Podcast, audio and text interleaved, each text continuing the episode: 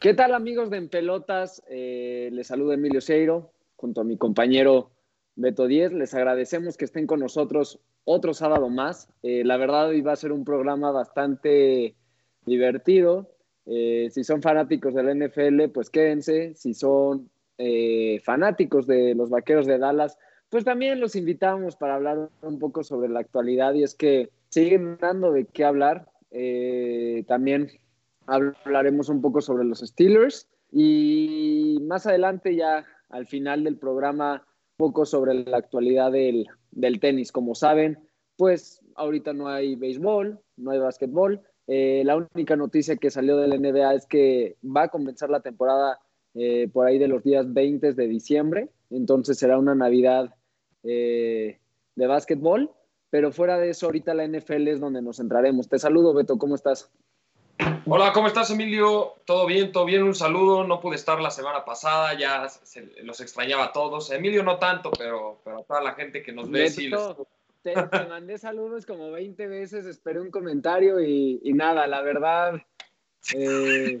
Vi, que, vi, que hubo invitado, tuvimos invitado la semana pasada, trataron, trataron de reemplazarme, pero es complicado. Este, pero no, qué bueno, un muy buen invitado no pude ver el programa en vivo, pude ver la repetición, mucho análisis de béisbol. Eh, este, el invitado, la verdad, eh, que pudo traer Emilio, la verdad, espero, espero les haya gustado mucho. Eh, estuvo bastante interesante, creo que se pudo detallar mucho.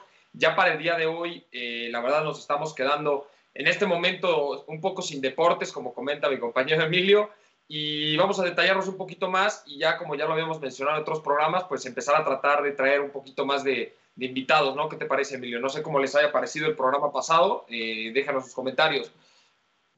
Mira, la verdad, este, Juan Carlos es pues un amigo que tengo en la universidad, pero sé que fuera de la amistad y todo ha jugado desde los 6, 7 años en diferentes ligas de aquí de México, juveniles de béisbol, y, pues lo escuchas hablar y saben muchísimo del MLB, entonces creo que pues aportó eh, pues buenas ideas, al final eh, tuvo una visión más amplia que nosotros. Eh, se centra mucho en lo que va a pasar a futuro. Veremos este, si estos Dodgers son de dinastía o no.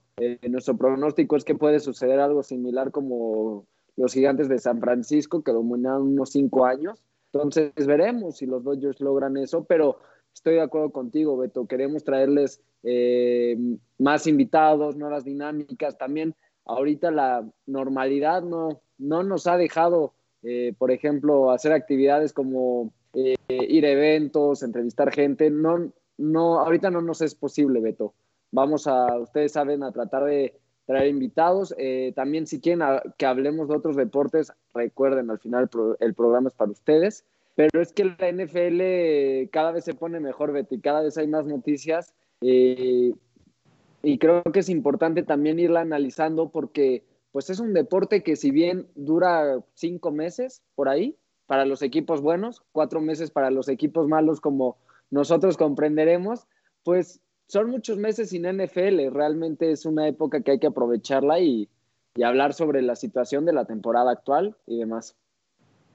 Sí, la verdad, eh, vamos a estar tocando muchísimos temas de la NFL. Ahorita es como lo que se está desarrollando. Vamos más o menos a la mitad de, la temporada regular.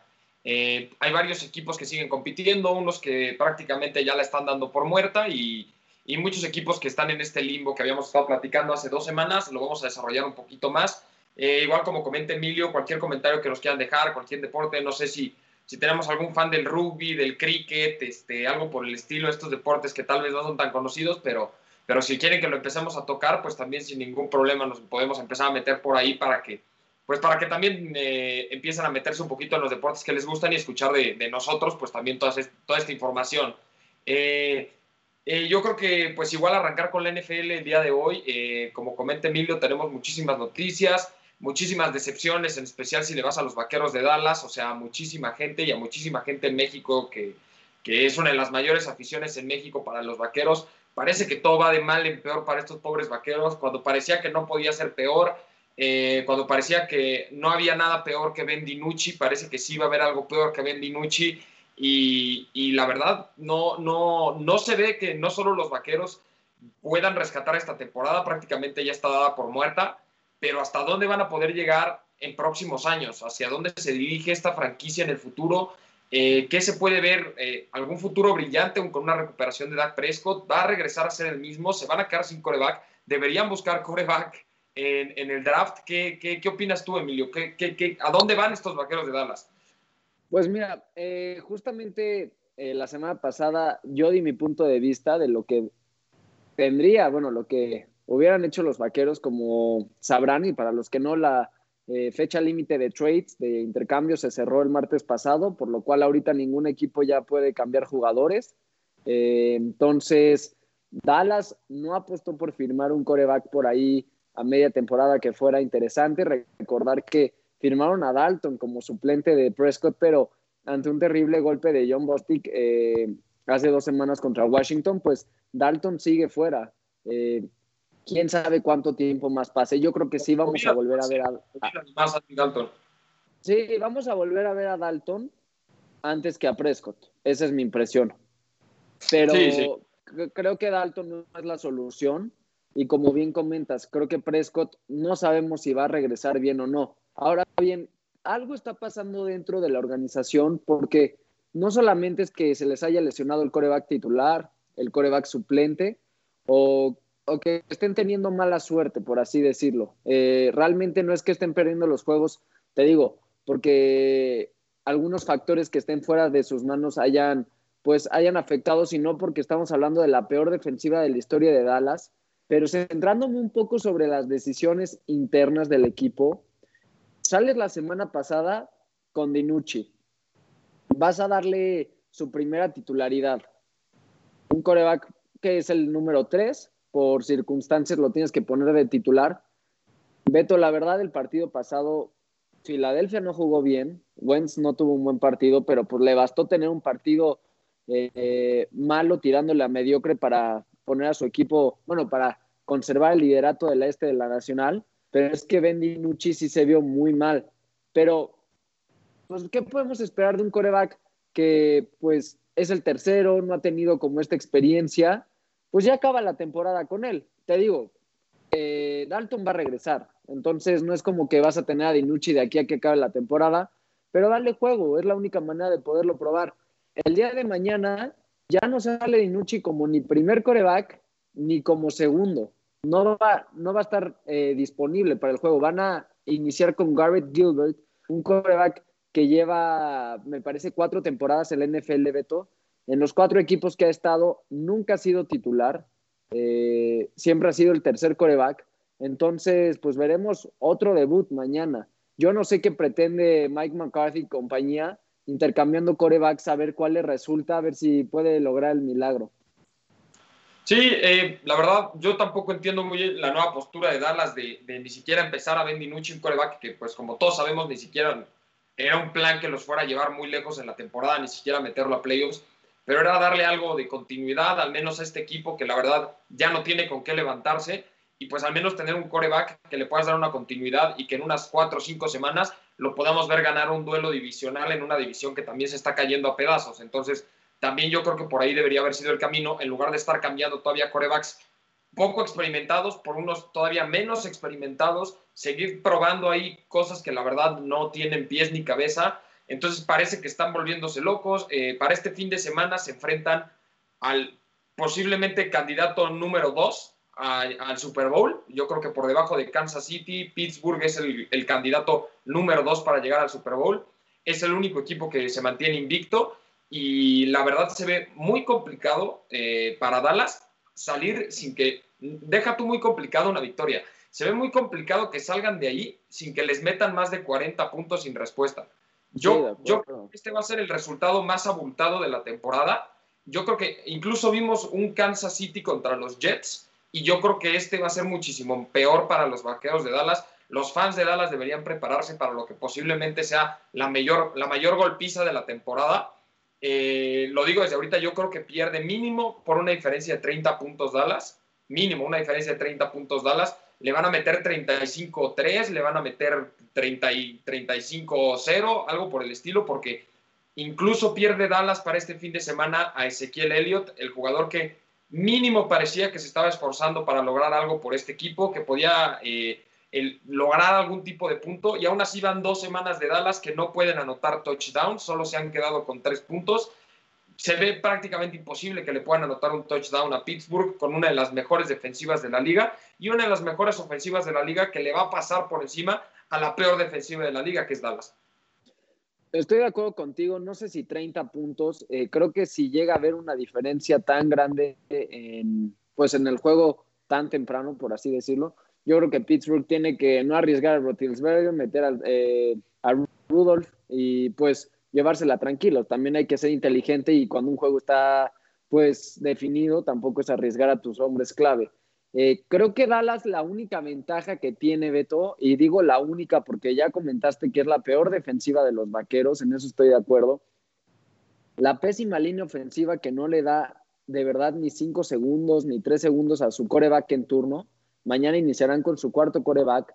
Creo que este cambio de coreback no tuvo que haber sido cuando te vas a enfrentar al único equipo invicto, que además es un equipo que trae cierta rivalidad. No es como que Pittsburgh se vaya a tomar el juego a la ligera. Si ellos pueden aplastar, van a aplastar por el mismo odio eh, deportivo que tienen contra los vaqueros. Eh, te digo, la única ventaja que tiene Dallas, ya sin desviarme mucho, es que tienen grande, un gran grupo de receptores pierdan a Siki Elliott, van a sufrir mucho el juego terrestre, pero tienes un buen grupo, pero el problema es que al coreback no sabes ni cómo va a lanzar y no, no le das tiempo, entonces difícilmente puedan lograr algo. Eh, luego hay sorpresas deportivas que llegamos a ver que no nos la esperábamos, que un equipo llega como favorito y gana el que, el que parece, bueno, el que todos pronosticaron que no, no creo que sea el caso mañana. De verdad, no veo cómo Dallas. Y te digo, no es por eh, la rivalidad que yo tenga con Dallas, sino es porque francamente son los peores vaqueros que me han tocado ver en mi vida. No, no creo que puedan ganar la Pittsburgh. Y como bien dices, chance 30 puntos a mí me parece algo exagerado, pero sí los veo perdiendo por más de 14. Ya sin, para no sonar tan malo. Lo que tiene que hacer Dallas es tener el objetivo de anotar un touchdown comentaste bien, llevan dos semanas sin meter eh, una anotación. Contra Washington solo pudieron un gol de campo y contra Filadelfia solo tres. No, nunca vas a ganar un partido así. Difícilmente. Podrías ganar uno, pero. Es que lo que te, yo, yo es lo que te digo. Yo por eso estoy pronosticando más de 30 puntos, porque hay que ser honestos. Pittsburgh, aunque descanse a la mitad de sus jugadores, tiene la capacidad de meterle 25 puntos ya sin los titulares. Si Dallas no puede anotarle un touchdown a Pittsburgh, que yo creo que si no le pudo anotar un touchdown a Filadelfia y no le pudo anotar un touchdown a Washington, no le va a poder anotar un touchdown a Pittsburgh. Como comentas, hay sorpresas deportivas y yo creo que si llegara a haber una sorpresa, es que no sea una masacre. Esa sería la sorpresa. O sea, esa sería la verdadera sorpresa, que no despedazaran a Dallas por más de 25 puntos. Eso sería una sorpresa para mí, que pierdan por dos touchdowns incluso que pierdan por tres touchdowns y, un touch, y que logran anotar Dallas, para mí ya sería una victoria para Dallas salir de ahí diciendo, bueno, anotamos un touchdown y nada más nos metieron tres. Yo creo que eso sería una muy agradable sorpresa para los vaqueros, porque en serio pinta para ser la peor golpiza que incluso hayamos visto en mucho tiempo en la NFL, si todo, si todo sale de acuerdo a, a cómo han estado avanzando las cosas. Como comentas, yo creo que también hay sorpresas y la sorpresa podría ser esa, que, que la verdad Pittsburgh salga en un mal día y solo pueda anotar unas tres veces contra esa defensiva de Dallas que le anota hasta los Jets. Entonces, una sorpresa como de, Dallas ganando, yo creo que es una en un millón. Yo creo que primero te sacas la lotería antes de ver a estos vaqueros ganarle a Pittsburgh. Pero sí podríamos una sorpresa de un buen día de, de Dallas, un mal día de Pittsburgh y que pierdan por 14, 20 puntos. Sabemos que en los deportes no hay imposibles, estoy de acuerdo contigo. Creo que es más factible, no digo que vaya a pasar, pero creo que sería más factible ver a los Jets ganando su primer partido mañana por la noche contra los Patriots que Dallas ganándole a unos Steelers invictos. Creo que la gente que nos está viendo podrá o no estar de acuerdo. No digo que vayan a ganar los Jets para nada, pero creo que si me, me dijeran tienes que decidir cuál de estas dos va a pasar sí o sí, yo veo más probable que ganen los Jets. Ahora, Dallas, suponiendo que se cumple nuestro pronóstico, mañana se pone 2-7, Beto. Estás hablando de un equipo que, pues históricamente, es uno de los más ganadores, es el más popular de América, bueno, así se, así se hacen llamar, Eh, por lo menos es el equipo o uno de los tres equipos con más afición alrededor del mundo y en especial en nuestro país. Hay mucha, mucho fanático de Dallas aquí en, en México. ¿Qué harías tú con un equipo 2-7, Beto? Van a tener que rodar cabezas y no precisamente de entrenadores o, algo así, porque al final, si despiden a Mike McCarthy, pues le van a dar una liquidación enorme y tampoco se trata de cortar un proceso que apenas está empezando. Sin duda, no hay una buena relación como la había con Jason Garrett, que fue muy criticado por no poder llevar eh, a Dallas, eh, sobre todo en estos años que llegaban al último partido y se enfrentaban justamente contra un, rival de división y no ganaban y no pasaban, pero estaban en la lucha. Eh, no eran los vaqueros que se esperaban llegando al Super Bowl, pero siento que Dallas de ser un equipo por lo menos no ganador, pero por lo menos constante, tener más de 8 o 9 victorias por temporada, pues Beto, si siguen así, yo pronostico que Dallas va a acabar ganando dos o tres juegos más, si bien le va. Si bien le va, va a ganar dos más. Sí, yo, mira, yo estoy de acuerdo contigo. Va, va, a haber todo un cambio en Dallas. Lo que parecía al principio de la temporada, que Dallas solo necesitaba cambiar unas cuantas posiciones, que sus jugadores mejoraran, que congeniaran, y en unos dos, tres años los estuviéramos viendo en playoffs, ya se ve como algo bastante imposible, con una defensiva que la verdad yo creo que nos sorprendió a todos con lo mala que era. Yo, yo creo que todos teníamos una idea que la defensiva de Dallas nunca fue top, pero verla jugar esta temporada, la verdad, y, que nos enseñaran que son posiblemente la peor defensiva de la liga, te dice algo de unos vaqueros que además tampoco tienen una línea ofensiva y contaban, ok, con un coreback que pintaba para un buen futuro, un grandísimo corredor y un buen cuerpo de receptores, pero de nada te sirve si la línea se va a estar quebrando y toda tu defensiva no va a funcionar y te van a meter más de 30 puntos por partido. Entonces, tiene que haber una reestructuración total en Dallas qué tanto peso le van a dar a todos estos receptores de top que tienen, a ver si la próxima temporada no terminan canjeando alguno de estos receptores, a ver si incluso no se empiezan a considerar cambiar a Ezequiel Elliott. Yo creo que esa sería una posibilidad que tiene que empezar a considerar Dallas para la próxima temporada, deshacerse de Ezequiel Elliott, que es posiblemente su mejor jugador, y empezar a buscar picks, empezar a, sacar buenos lugares en el draft y comenzar desde ahorita una reestructuración y hablar con Dak Prescott y decirle, no te podemos pagar lo que pides, el equipo está hecho pedazos, tenemos que, otras prioridades en mente y, ya sea que Dak Prescott se quiere ir a otro equipo y ellos se buscan un coreback novato para empezar todo de cero o que Dak se decida ajustar y por el amor al equipo quedarse como muchos otros jugadores lo han hecho. Yo creo que ese es el primer paso para Dallas, empezar a ver todas estas situaciones. En el caso del coach McCarthy, la verdad, ya no pueden hacer nada. Lo acaban de firmar para un contrato de cuatro años hace seis meses. No, tienen las manos atadas, están casados con él, se tienen que quedar con él, ni modo. Y la verdad, ¿es posible que McCarthy sea uno de los factores? Sí.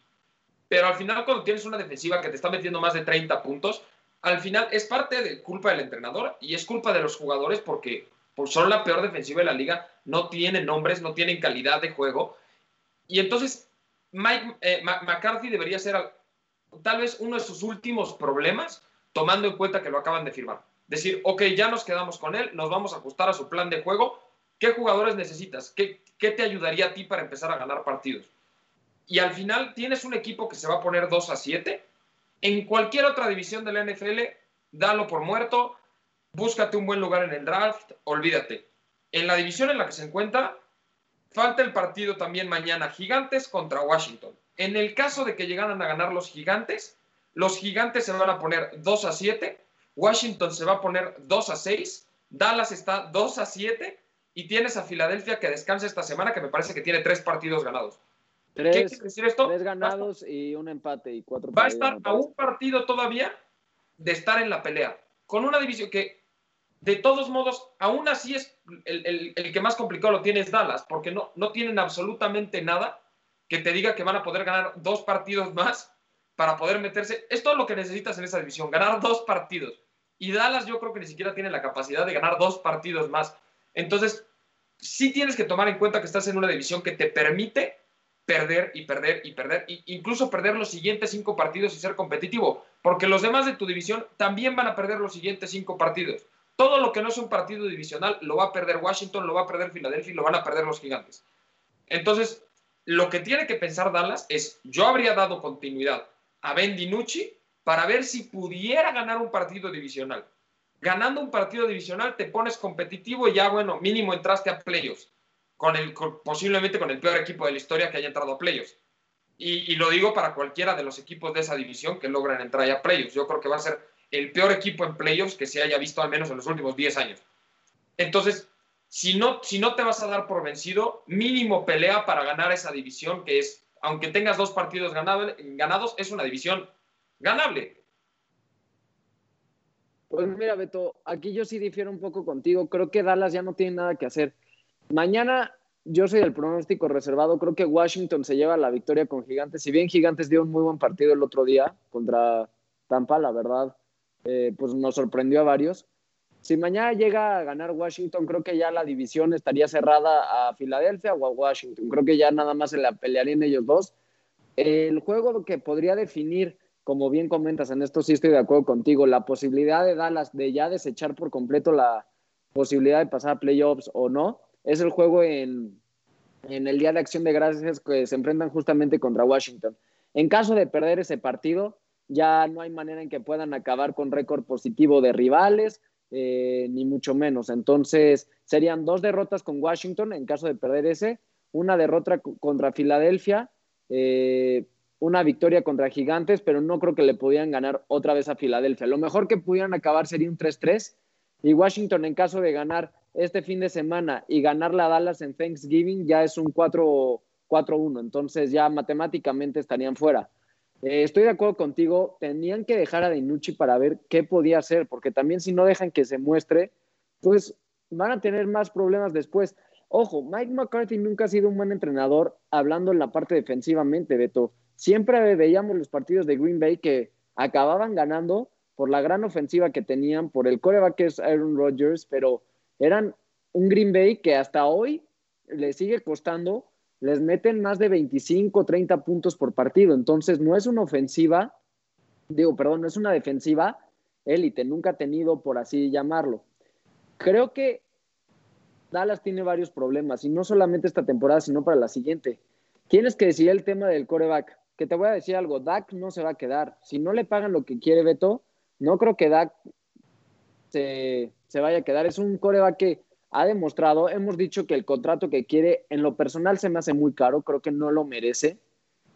Sin hablar de números, bueno, de, cifras, eh, creo que Dak es muy bueno, o sea, puede ayudar a un equipo. Eh, yo no estoy de acuerdo con el contrato que pide, pero probablemente un equipo se lo dé, porque el equipo piense que es lo que merece Dak. Ahora, si te si se va Zeke Elliott, pues vas a perder a tu mejor hombre y encuentra un, pues un running back que te aporte lo mismo o por lo menos la mitad, pues va a estar difícil. Y en el draft, ¿qué, qué vas a reforzar, Beto?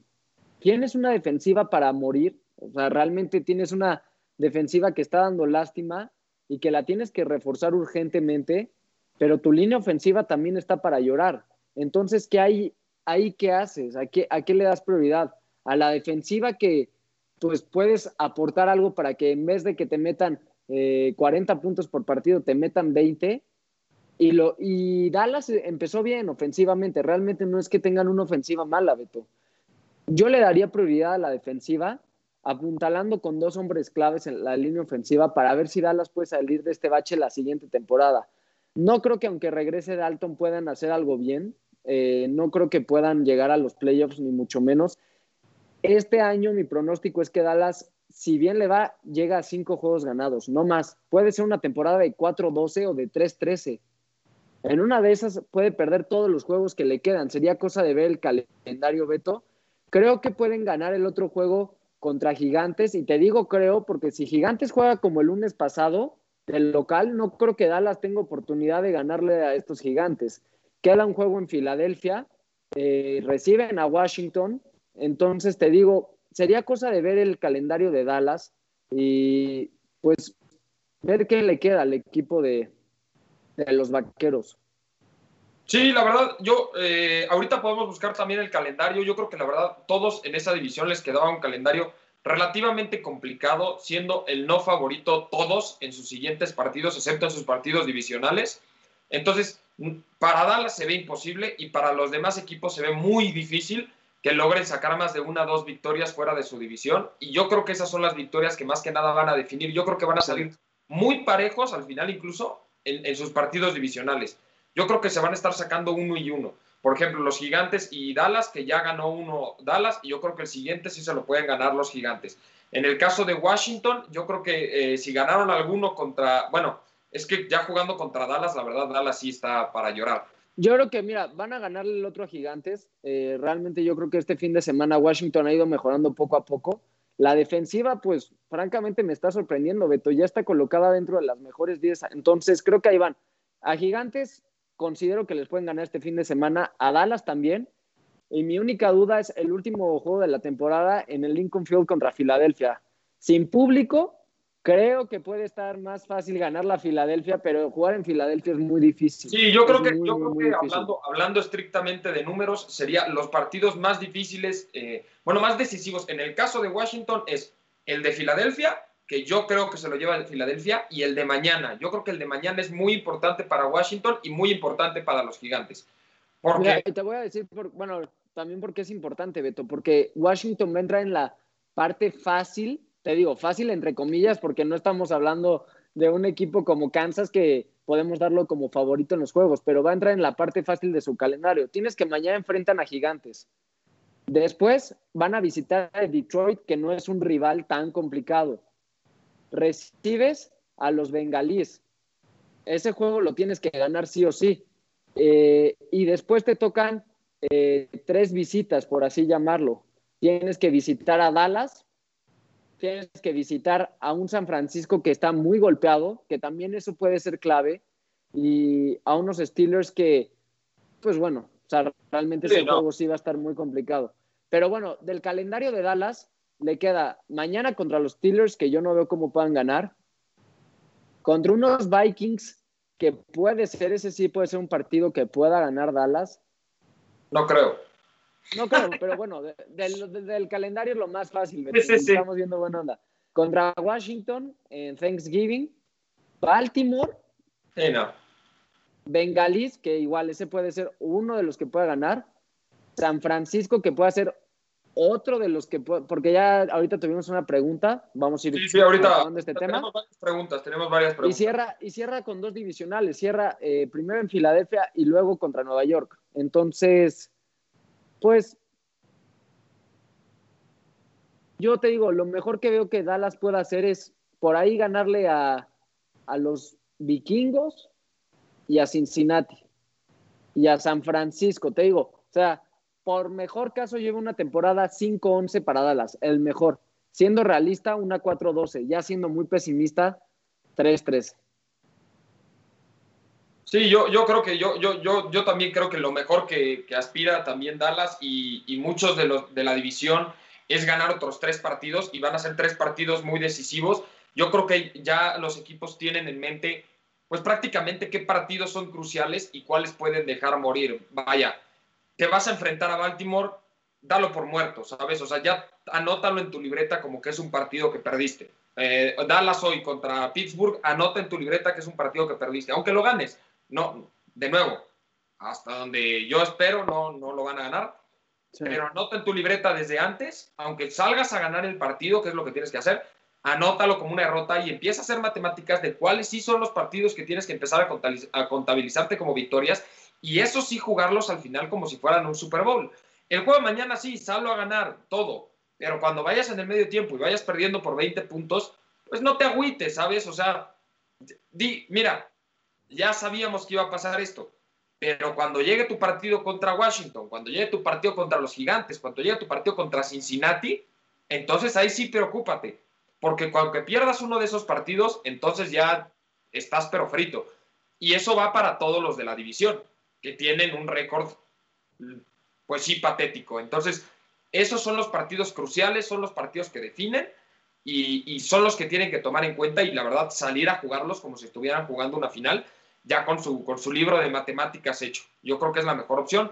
Tenemos, tenemos varias preguntas ¿eh? que, nos han estado dejando. Eh, Échalas, a ver. aquí la primera que me sale eh, es ¿quién, ¿quién creen que se ha visto más afectado por lesiones? ¿Dallas o San Francisco? Nos pregunta Giselle. Eh, mira, en, en, papel, San Francisco tiene más hombres lesionados que Dallas. y es el equipo, además, San Francisco, que cuenta con más lesiones y con más rotación de jugadores y además tuvo el récord al menos de esta temporada de haber utilizado más jugadores en un solo partido por la misma rotación de las lesiones. Entonces, yo creo que en papel es, San Francisco, pero yo creo que la importancia de las lesiones de Dallas son más grandes que las de San Francisco, porque se lesiona en San Francisco Garópolo, sí, es el coreback, pero no, no puedes comparar la relevancia de Garópolo en San Francisco como la de Dak Prescott en Dallas. Yo creo que la lesión de Dak Prescott en Dallas es la más importante que ha tenido un equipo, incluso en la temporada.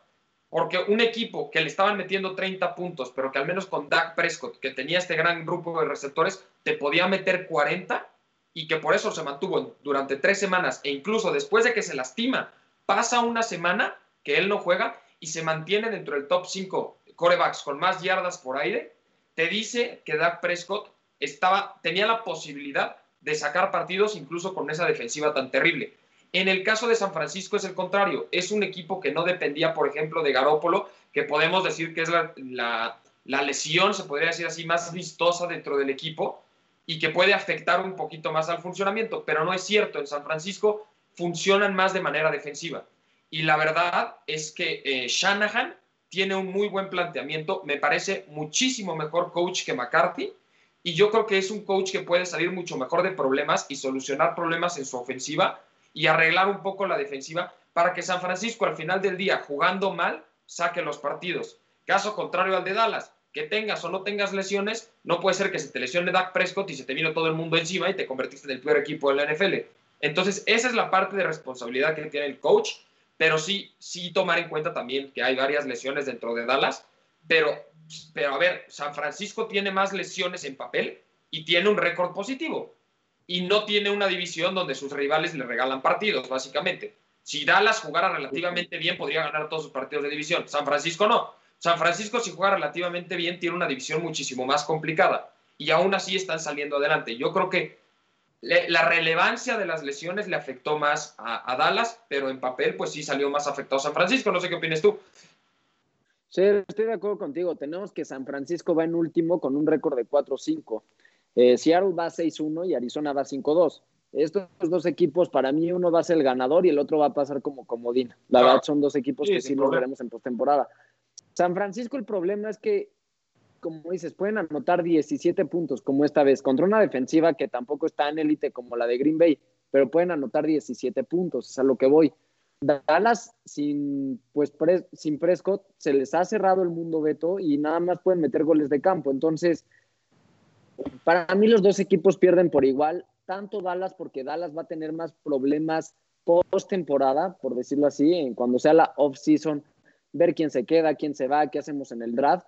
Y San Francisco pues eventualmente irá recuperando estos jugadores y si se refuerzan bien el siguiente año los podremos volver a ver eh, contendiendo por un Super Bowl, por así llamarlo. Entonces creo que en este momento pierden los dos por igual, cada quien con sus problemas, sus respectivas situaciones pero a la larga creo que Dallas pierde más.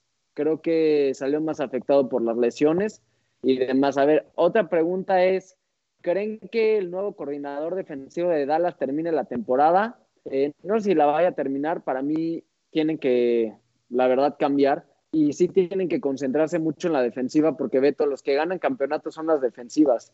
Y Dallas no se puede permitir recibir 40 puntos cada temporada porque podrán traer gente nueva y gente que traiga muy buen currículum. Te voy a decir un caso, Josh Norman. Llegó a Washington como pues uno de los mejores defensivos de toda la NFL, eh, gran carrera en Carolina, realmente Josh Norman llegó con expectativas muy altas y fue un fiasco en Washington. De las tres o cuatro temporadas que estuvo, nada más jugó una y te diría bien, nada espectacular. Al final, creo que Dallas si trae gente importante en la off-season, tienen que también entender que no todos son los jugadores, sí es una mezcla de talento y con entrenamiento. No sé qué pienses. Sí, eh, la, verdad es que yo, yo creo que en esta parte, mira, primero para responder la pregunta del coordinador defensivo de Dallas, yo creo que en realidad no importa. O sea, no importa si te, o sea, vaya, al final de la temporada lo deberían despedir, sí, yo creo, yo creo que sí. Pero que termine o no la temporada, yo creo que en realidad ya no afecta, porque, ok, lo vas a correr y vas a terminar trayéndote a alguien que tal vez no sea tu solución a largo plazo y lo vas a terminar cambiando a fin de año y no, y no es una solución inmediata, no es como que se va a ir este coordinador defensivo, va a llegar otro y oh, sorpresa, Dallas ahora tiene la mejor defensiva de la liga. Llegue quien llegue, podría llegar yo creo incluso ahorita el mejor coordinador defensivo de toda la liga y Dallas va a seguir permitiendo más de 25 puntos por partido. Porque es un proceso que se tiene que trabajar con los jugadores y es, es el trabajo del coordinador llegar a la temporada con una defensiva armada, que esté lista, que, ok, puede llegar a sufrir una que otra lesión y estar preparado para hacer los cambios. Y principalmente ha trabajado con estos jugadores durante toda la temporada, este, toda la off-season. Y pues posiblemente si ya tiene un poco más tiempo en el equipo, pues ya los conoce bien, sabe qué cambios puede hacer. Pero al final, ahorita, ahorita traer a otro coordinador, la verdad no afectaría nada. Y yo creo que ya mejor que se queden con el que tienen, termine la temporada y al final, muchas gracias. Estamos haciendo una reestructuración, vamos a conseguir a alguien nuevo. Pero ahorita yo creo que no, Puede ser que sí, ¿sabes? Puede ser que sí, al final lo corran a la mitad de temporada, pero no es una solución eh, que, te va a dar algo. Eh, no, no es como el head coach, por ejemplo, que en el caso de Atlanta se tuvo que ir, porque incluso se ve, ¿no? Se ve este cambio porque eh, ya el head coach toma la mayoría de las decisiones cruciales y ese sí es un problema que te puede afectar los partidos que le había estado afectando en el caso de Atlanta, esta toma de decisiones de, de instancias particulares y, alguien que ya viene arrastrando este problema por mucho tiempo. Y sí suelen cortar a los head coach a la mitad de la temporada, pero no por una mala temporada, sino por varias temporadas que ya vienen causando problemas. Yo creo que la defensiva de Dallas era mala, pero lo que se está viendo en este año es patético. y, no es algo, y, no es algo, que se pueda rescatar, no es, no es como que Dallas llevara seis partidos ganados, cinco, cuatro partidos, vaya, cuatro partidos ganados, y la defensiva pues estuviera tosiendo, ¿no? Como que de repente juega bien, de repente juega mal y parece que el coach está tomando malas decisiones, que oye, ¿por qué, ¿por qué decidieron esta cobertura? que ¿Por qué hicieron esto acá? Si no hubiera sido por esto, sacábamos el partido, si hubiéramos tomado estas otras decisiones. Esta defensiva, no importa qué decisiones se toman, no tiene la calidad para defender. No, no importa que pongas un man-to-man, pongas un zone coverage, mandes un blitz, mandes todos atrás, no importa que mandes, les están pasando agua. Tienen que hacer una reestructuración de los jugadores y, del mismo coordinador. Yo creo que una vez que termine la temporada, te despides y que él arme un plan defensivo en el que el nuevo decida, empezando la nueva temporada, me quedo contigo, contigo, contigo, contigo, todos los demás se van y empezamos de cero. Yo creo que ese sería el camino a seguir en Dallas, pero tampoco me sorprendería que lo corrieran a la mitad de la temporada. Principalmente, mi opinión es, ya no importa. Eh, pase o no pase, no, no creo que sea relevante para el equipo. Mira, estoy de acuerdo contigo, Dallas no va a levantar. Lo que sí ya no se puede permitir el equipo y ninguno en la NFL es tanta humillación. Si mañana tu pronóstico es correcto y Pittsburgh sale fino, les van a meter más de 40 puntos, Beto. Entonces, creo que un marcador tan pues, abultado y tan humillante tendrán que rodar cabezas, lo dije al principio del programa. No van a ser, no va a ser probablemente el head coach, serán algunos entrenadores, no todos. Algunos jugadores importantes igual se irán, pero si mañana Dallas sale humillado, yo creo que sí tienen que empezar a ya planear la siguiente temporada. Eh, Dallas es un equipo que, pues, Beto, en este siglo ni siquiera ha llegado a, pues, a un Super Bowl ni nada. Entonces, estás hablando que, pues, todo lo, parecen fans del Cruz Azul y con todo respeto, el Cruz Azul ha estado más cerca y nos burlamos que pierden y todo, pero los dos son, este año es el bueno, este año es el bueno y nada más, nada más no, Entonces al final tienes unos vaqueros de Dallas muy lastimados. Veremos cómo les van mañana. Eh, nuestras recomendaciones, si quieren ver un gran partido eh, a las 3 de la tarde, y hablo gran partido para los fanáticos de los Steelers, es el juego a las 3.25, me parece, Steelers contra Dallas. Eh, el Sunday night va a estar flojón, la verdad, estos Patriots contra los Jets. Puede ser un partido entretenido porque los dos equipos están bastante mal, entonces será interesante.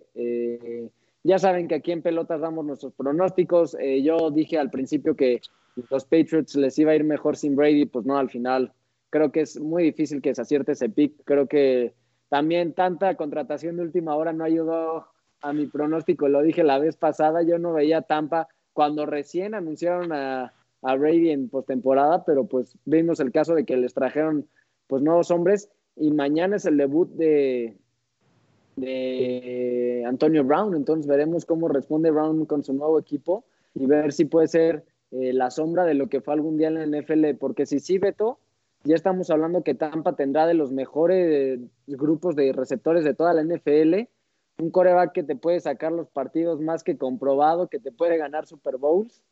Eh, Tampa puede ser que dé ahí la sorpresa. Tenemos una pregunta más eh, de Giselle, si quieres, ya para acabar un poco la NFL. Eh, que ¿Qué opinamos de la sanción a Las Vegas de perder un pick en el draft por violaciones a la política de COVID? Bueno, para mí creo que puede ser algo exagerado, pero al mismo tiempo no, porque no fue la primera vez que le llamaron eh, la atención ahora sí que a los Raiders. No, no fue de que de un día para otro se tomara esta decisión. Hubo multas económicas, hubo llamadas de atención y pues no entienden. Y siempre hemos mencionado, eh, creo que hay, hay ligas que lo hicieron bastante bien, como la NBA, que no se reportó ni un caso Diferencia contraria a la MLB que mencioné la semana pasada, que Justin Turner acababa de ganar con los Dodgers muy bien, pero él ya sabía que tenía COVID, Beto. La liga ya lo sabía y se bajó a celebrar con su, equipo. Entonces, creo que ahí están eh, un ejemplo de cómo sí se debe de manejar el tema que actualmente vivimos y cómo no. Eh, la NFL lo ha manejado bastante bien, hay que decirlo, para todos los jugadores que hay en todos los equipos. Ha habido pocos casos.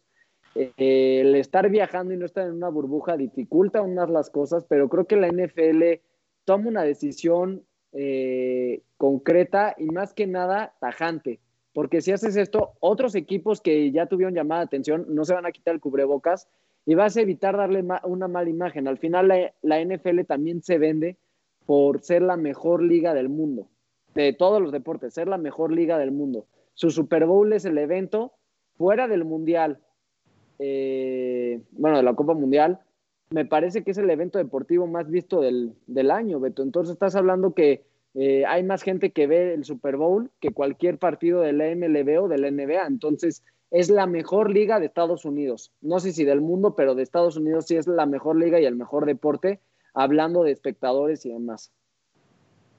Sí, eh, yo, creo que en este caso eh, se puede decir que para situaciones extremas, pues se ameritan eh, este, pues, castigos ¿no? extremos. Yo, como dices, no era la primera vez, ya los habían multado, ya les habían dicho, estaban atrás, atrás, atrás, y con esta última prueba, me parece que fue Trent Brown, me parece que es un tackle, se sale positivo en la prueba, y la NFL dice, bueno, ya suficiente, ¿no? Ya había pasado incluso con los Titanes, que habían decidido entrenar cuando les habían dicho que eh, esta semana que tuvieron por ahí de la semana 3 o 4, que se tuvo que suspender su partido eh, debido a que había muchos casos de COVID. Eh, ya los habían multado a ellos, ya, entonces como que ya habían puesto un ejemplo con los Titanes y ya, habían, ya le habían dicho a, los Raiders, no es como que habían puesto el ejemplo con los Titanes, luego lo hicieron los, los, los Raiders y se les fueron encima, no, ya había pasado también con los Raiders, ya les habían dicho, etcétera, etcétera. Pasó días, pasó días, lo siguieron haciendo. Y pues ya digamos que este, este jugador que sale positivo es la gota que derrama el vaso. Y la NFL yo creo que es una buena manera de poner un ejemplo. Y aunque puede parecer una situación extrema, pues es, es porque los equipos se lo están tomando muy a la ligera.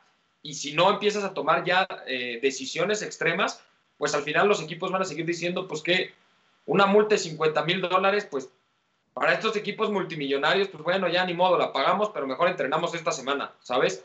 Le tienes que poner un castigo que en realidad les duela y que digan, oigan, mejor no, porque sí nos afecta. Ya no es una multa, una multa monetaria que pues son equipos multimillonarios, sino ya es castigarlos de manera puntual en el draft, que es la verdad algo que, los, que lastima mucho al equipo. Y yo creo que con esto no vamos a estar viendo más equipos infringiendo las reglas. Eh, yo creo que ya fue una buena manera de poner un ejemplo Mala suerte le tocó a los Raiders, le pudo haber tocado la verdad a cualquier equipo. Eh, y, ellos fueron, digamos, este, este último eslabón, la gota que derrama el vaso y que, y que obliga a la NFL a tomar este tipo de decisiones. Y yo creo que fue lo correcto. Eh, yo creo que también hay que decir, es un poco de mala suerte y muchos fans de, los, de las Vegas Raiders va a decir que es injusto, que por qué ellos y no los demás. Pues al final alguien le iba a tocar si seguían infringiendo las reglas, iba a haber un momento en el que se iba a tener que tomar una decisión y le tocó a Las Vegas. Entonces, esperemos que con esto al menos ya se empiecen a tranquilizar los equipos y empiecen a tomar decisiones un poco más inteligentes respecto al coronavirus. Estoy de acuerdo contigo. Creo que está el caso de varios equipos que no han registrado ni un solo contagiado. Entonces, te habla de lo bien que algunos equipos están tomando la seriedad del asunto, lo están manejando. Y entiendo que no puedes tener a todo el equipo encerrado todo el tiempo, Beto, pero también es hacerlos entrar en razón de que es una situación difícil. Eh, por ahí te digo, siendo fanático de Washington, pues sigo algunos en redes sociales y lo más que pueden subir, eh, por ejemplo, Kylie Allen, que es el coreback ahorita titular, por ahí me parece que el lunes salió ahí, se tomó una foto fue de la Casa Blanca, del Capitolio, al final tienes que son estos planes tranquilos, pero ¿cuántos jugadores no hemos visto que están organizando fiestas? Y es a lo que voy, ahorita no deben de hacer eso porque pues están en plena temporada y tampoco por la situación que está viviendo Estados Unidos, que es el país más contagiado y más afectado en muertes y en todo. Entonces, me parece a mí un castigo eh, ejemplar, muy duro, pero necesario. Esas son mis palabras para, en cuestión del, duro, pero... duro, pero justo. No sé si tengas algo que agregar de la NFL, Beto, porque del tenis viene la mejor época y aquí sí me gustaría eh, a todas las personas que nos ven sábado con sábado, si no han visto un partido de, de tenis, se viene el torneo más impresionante del año. Y digo más impresionante no porque sea un Grand Slam, ni mucho menos, pero viene un torneo, para que lo entiendan, las finales del ATP, el Asnito, eh, es un formato donde compiten los mejores del mundo, Beto, los mejores rankeados van. Este año no irá Federer porque apenas el día de ayer, y esto es una noticia para todos los fans de Roger Federer, volvió a entrenar, eh, que tuvo una operación, entonces el proceso va a ser lento y dijo que si bien le va en Australia en enero, va a regresar. Veremos, todavía no está ni confirmado ni descartado. Pero bueno, eh, este torneo que está por empezar, después de el de París, el Masters 1000, que mañana es la final, Medvedev contra Zverev, la verdad, hubo sorpresas ahí, eliminaron a Nadal, eh, Djokovic no participó en este. Eh, recordar que es una semana, perdió contra Sonego, y Beto, este también puede ser un tema que lo podemos dejar para la siguiente semana porque se nos está acabando el tiempo. Djokovic va a Viena no a ganarlo. Perdió contra Sonego 6-2, 6-1. Realmente un marcador muy raro que el mejor del mundo pierda contra. Sonego tiene muchas eh, cualidades, es un jugador joven, pero tampoco es un Rublev, no es un Medvedev, o sea, no es un top 10. Acabando el juego, Djokovic dio la declaración de bueno, ya conseguí por lo que venía, ya me puedo ir a preparar para las finales. Está dejando entre líneas que se dejó perder. Realmente quiso llegar a pues a tal partido, me parece que eran los cuartos de final, sí, cuartos de final justo, y como ya había sumado los puntos que le garantizaban, perdón, acabar este año como el número uno, pase lo que pase la siguiente semana y lo que pase el Masters 1000 de esta, pues, Beto, yo no sé si es trampa o no, y no sé para la gente que nos esté escuchando, puede ser una estrategia para descansar, pero no sales a declarar eso. Creo que Djokovic ahí sí se equivoca. Y veremos si el descanso es bueno. Hoy Rafa Nadal pierde contra un Zverev. Te digo, realmente estamos viendo resultados que empiezan a caer. Eh, y digo empiezan porque no los han derrotado en torneos importantes, empiezan a caer. Pero bueno, para la eh, la siguiente semana van a participar siguientes jugadores: Novak Djokovic, Rafa Nadal, Dominic Thiem, Medvedev, Tsitsipas, Verev, Rublev y por primera vez en su historia, Beto, el gran Peque Schwarzman. Eh, aprovecha la, lesión de Federer, pero va a entrar. Eh, creo que, pues, justo y merecido por la gran temporada, pero mi recomendación es esta, que a partir eh, de que empiecen las finales del ATP, véanlo, son los mejores jugadores, eh, ahora sí que son los mejores ocho de los diez primeros, entonces no sé si quieras dar un pronóstico de quién va a ser el ganador, Beto. No sé si te animes, está muy cerrado, pero... Sí, yo, mira, eh, empezando un poquito, nada más para retomar rapidísimo de, de, lo que dices de Djokovic, yo creo que es una estrategia inteligente, pero también estoy contigo que no puedes dar ese tipo de declaraciones, porque al final son estrategias que se ven en otros deportes, que lo vemos mucho, por ejemplo, en el fútbol, cuando ya estás clasificado y ya no te puedes mover, entonces mejor metes a toda la banca, ¿sabes? Metes a todos los suplentes y no sales a dar una declaración así de, no, pues metimos a todos los suplentes para que descansaran los buenos y, ya nos daba igual este partido porque queremos este, estar descansados. No, simplemente sales y das un comentario como, no, pues la verdad, era la oportunidad de los jóvenes, se vieron bien, se esforzaron, etcétera, etcétera. Y yo creo que un comentario así que pudo haber dicho Djokovic eh, pudo haber sido un poco más de, pues la verdad, este, me esforcé, este, tal vez me faltó un poco el día de hoy, eh, me va a ayudar a descansar un poco para la siguiente para el siguiente partido, pero, pero triste por haber perdido este partido, ¿sabes? Entonces, pues ahí dices, ah, bueno, pues como que sí se ve que sí se dejó medio perder, pero salió diciendo pues que estaba triste, entonces como que, como que no declaró abiertamente que se dejó perder y que le valió madre y que pues vamos directo al, al a, lo, que, a lo que sigue, ¿no? Al máster, ya, soy uno, uno del mundo y quiero estar descansado. Eh, es obvio, todos sabemos que si, perdía contra un jugador así, la verdad lo más probable es que medio se hubiera dejado perder, con tal de llegar un poco más descansado. Yo creo que, como dices tú, el principal problema viene dentro de las declaraciones. Y al final, pues es un jugador que siempre ha, estado dentro de la polémica, siempre ha sido este jugador, como lo hemos dicho desde la semana uno, que tal vez no es tan carismático como los otros dos, que son Nadal y, Federer, que estamos, que, yo te aseguro que ninguno de ellos dos jamás habría dicho un comentario este, remotamente similar. Entonces, pues la verdad tenemos este Djokovic que, que, vaya, sí dices como, ¿por qué lo dijiste? Pero tampoco nos super sorprendió. No es como que es un comentario que lo dijo Federer, no es un comentario que lo dijo yo, eh, perdón, Nadal. Entonces, yo, yo creo que, pues sí, también un poco, un poco decepcionado de los comentarios de Djokovic, pero entendible la postura que tomó al, al decidir este, nada más quedarse en los puntos que requería. Y, y a, mí, a mí me gustaría, la verdad, eh, por la temporada que está dando, me gustaría ver avanzar a Schwartzman. No, no, no creo que lo gane, ¿sabes? No, no te estoy diciendo que Schwarzman va a ganar, pero, pero me gustaría verlo avanzar, ganar, ganar un partidillo ahí, este, estaría, estaría interesante para, para cerrar una gran temporada que ha tenido, decir, mira, pues la verdad no me fue tan mal, estoy medio cerrando para mí con broche de oro. Y, me gustaría ver, yo creo, un poco más ver ganar a Nadal de lo que me gustaría ver ganar a Djokovic. No sé qué opinas tú. Mira, al ser una cancha dura, Beto, eh, pues tienes que ahí incrementa la posibilidad que Djokovic gane. Estamos hablando que Nadal el día de hoy, pues jugó, no fue el peor partido ni el mejor, pero Esverev le pasó encima. Eh, cuando Esverev es un jugador y últimamente las noticias que han salido de que golpeó a la ex, exnovia, ya va a ser papá, entonces tienes estas noticias fuera de cancha que eh, pues no tienen al jugador por lo menos al 100% concentrado, su calidad es indiscutible Creo que Djokovic, si se concentra, puede llevárselo. La verdad, por algo es el mejor del mundo ahorita. Va a acabar como el número uno. Yo le pongo el ojo a otros tres jugadores después de Djokovic. A Rublev, y no porque sea fanático, sino porque antes de la derrota de esta semana había sido el jugador junto con Djokovic con más partidos ganados en la temporada. Rublev es el jugador que más torneos ha ganado esta. Estás hablando de un jugador que ha ganado cinco o seis torneos son pocos si lo ves así todo el año, pero recordar que hubo una pausa de seis meses. Entonces, estamos hablando de que Rublev traía una racha de 11 o 12 partidos sin perder y que a Babrinka le ganó el primer set y se relajó y le dieron la vuelta, pero Rublev la verdad está jugando bien.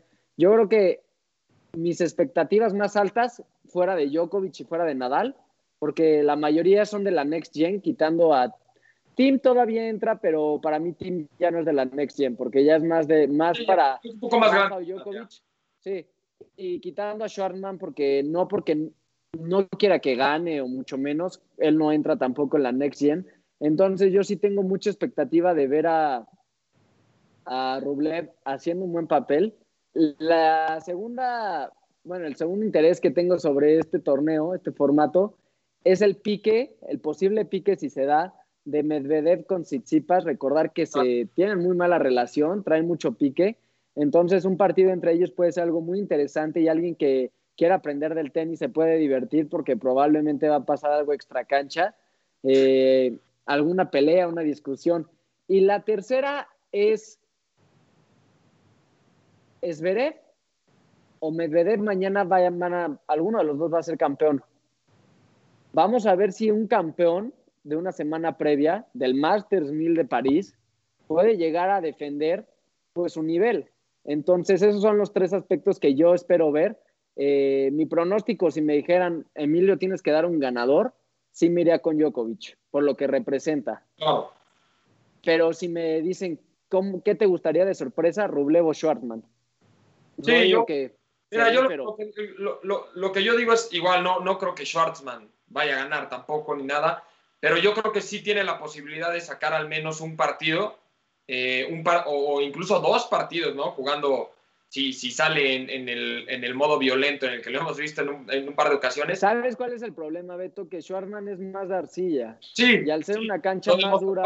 Demostró con Nadal. Eh, estoy de acuerdo, y, pero de todos modos, eh, en esta parte me gustaría, y yo creo que, que por todo lo que ha hecho este año, por, por, lo que ha ganado, por los partidos que ha ganado, yo creo que sería muy interesante ver si pudiera además sacar un partido que fuera no en arcilla, por decirlo de alguna manera, como para todavía poner su nombre, no te estoy diciendo que gane, pero que, con que gane un par de partidos fuera de arcilla contra alguno de los mejores del mundo, yo creo que todavía va a elevar un poco más su nombre y, lo va a ayudar a cerrar este año con broche de oro. Eh, de, que me gustaría ya ver ganar, la verdad me gustaría ver ganar a Nadal, pero eh, yo creo que, como dices tú, Djokovic es el amplio favorito para llevárselo. Y también me gustaría ver de la Next Gen. A mí siempre me ha gustado ver a Tsitsipas y yo creo que ha tenido también eh, un, buen, lo, hemos visto en un buen par de partidos, lo vimos en esa final eh, yo, creo que si sale como jugó la segunda parte de la final, eh, que se enfrentó, me parece fue contra Djokovic, si no estoy equivocado. ¿En eh, cuál final, Beto? ¿En cuál te refieres? A la que sucedió hace, no, recuerdo el nombre del torneo, dos tres, dos, tres torneos, me parece que fue. que iba perdiendo los primeros dos sets y luego remonta. Semifinal, semifinal, semifinal Contra, fue en Roland Garros. Una disculpa, la semifinal de Roland Garros. La, yo creo que si sale como salió en la segunda parte de, ese, partido, yo creo que puede estar bastante competitivo, yo creo que puede competir muy bien y, es alguien del que se espera muchísimo, es de los más jóvenes además, entonces tenemos muchas expectativas puestas en él y vamos a ver qué tanto puede crecer, porque como dices, eh, Tim al final de, ya, ya digamos que pudo poner su nombre junto ya es un campeón grande. Exacto, es, un campeón. Eh, obviamente tiene expectativas por ser campeón, pero, pero a mí siempre me ha gustado ver un poco más a los jóvenes porque por más Tim es un campeón, eh, parece ser que una vez que se vayan, como lo hemos dicho antes, Federer, Djokovic, Nadal, ¿quién es el que se queda? Parece ser que Tim está haciendo un buen papel, vaya, nunca va a ser lo mismo que ellos, pero está haciendo un buen papel, pero me gustaría que uno de los más jóvenes, como Sisipas, pudiera explotar y entonces que lo podamos ver y decir, ok, tal vez no va a ser como Federer, Nadal o Djokovic, pero sí va a ser este jugador explosivo que se va a llevar muchos Grand Slams que, y que va a poder poner su nombre en la historia. No como el mejor de la historia, pero sí en la historia, porque yo hasta ahorita no creo que Dominic Thiem tenga argumentos para decir, oye, fue un jugador histórico. No te estoy diciendo que fue Federer, que no fue Nadal, no fue el 1, el 2 ni el 3 de la historia, pero no creo que incluso entre en la discusión de los mejores 10, 15, 20 tenistas de la historia.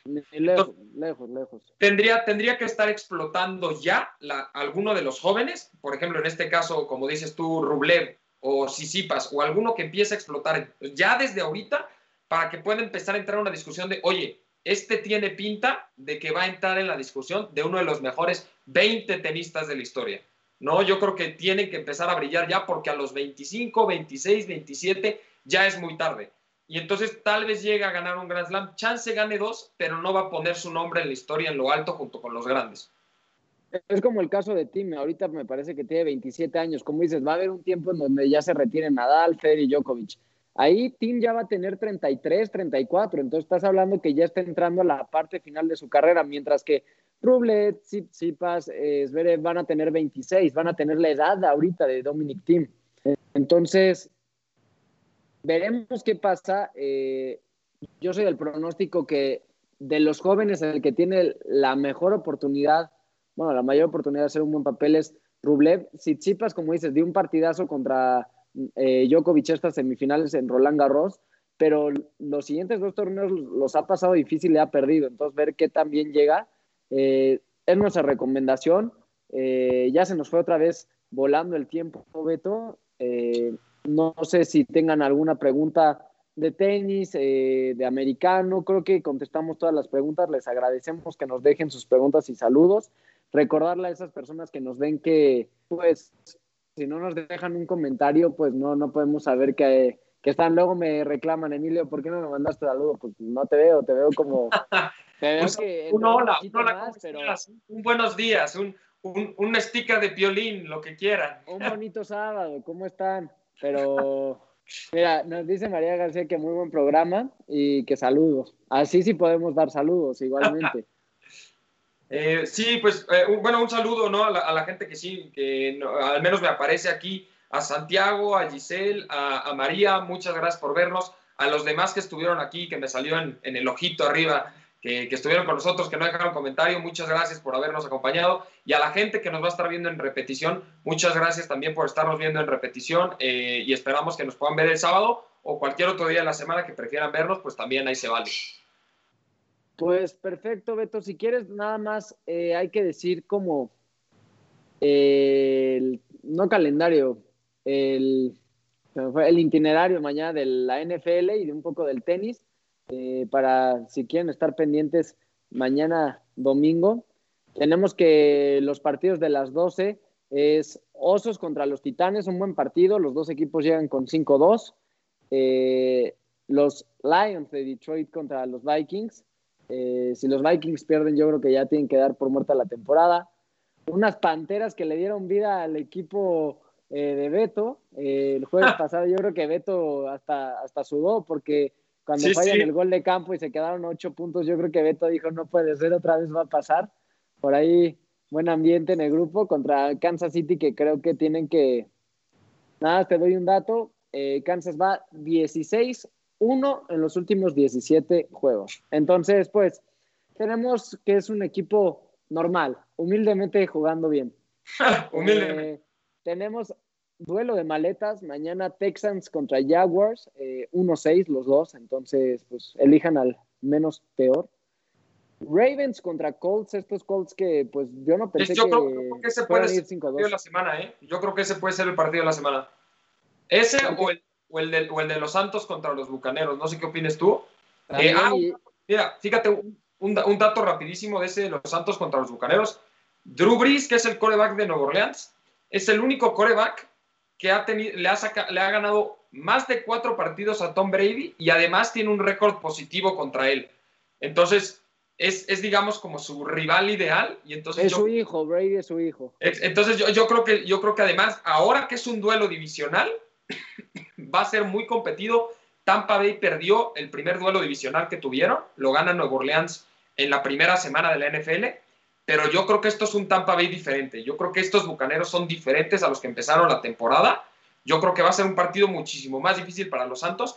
Y entre este y el de Nuevo y el de, y el de Indianapolis contra los Ravens, yo creo que alguno de esos dos va a ser el partido de la semana. Son mis proyecciones. Hay uno muy bueno a las 12, Beto. Eh, Seahawks contra Bills, 6-1 y 6-2. Estás hablando que va a ser un partido también bastante bueno. Estos Seahawks que iban invictos hasta un terrible overtime contra Arizona. Malas decisiones, la verdad, si no seguirían invictos estos Seahawks. Broncos contra Falcons. Veremos si los Falcons pueden retomar el rumbo. Yo creo que deberían ganar en teoría. Este partido muy lograble. Eh, Raiders contra Chargers ya por ahí de las 3 de la tarde. Eh, estos Raiders que pues quieren dar la sorpresa, eh, ya ahora de Las Vegas. El 3.25, como dijimos hace un rato, Steelers contra los Cowboys. Eh, a ver cómo le van a los pobres vaqueros el día de mañana. No se pierdan la masacre. Mañana 3.25.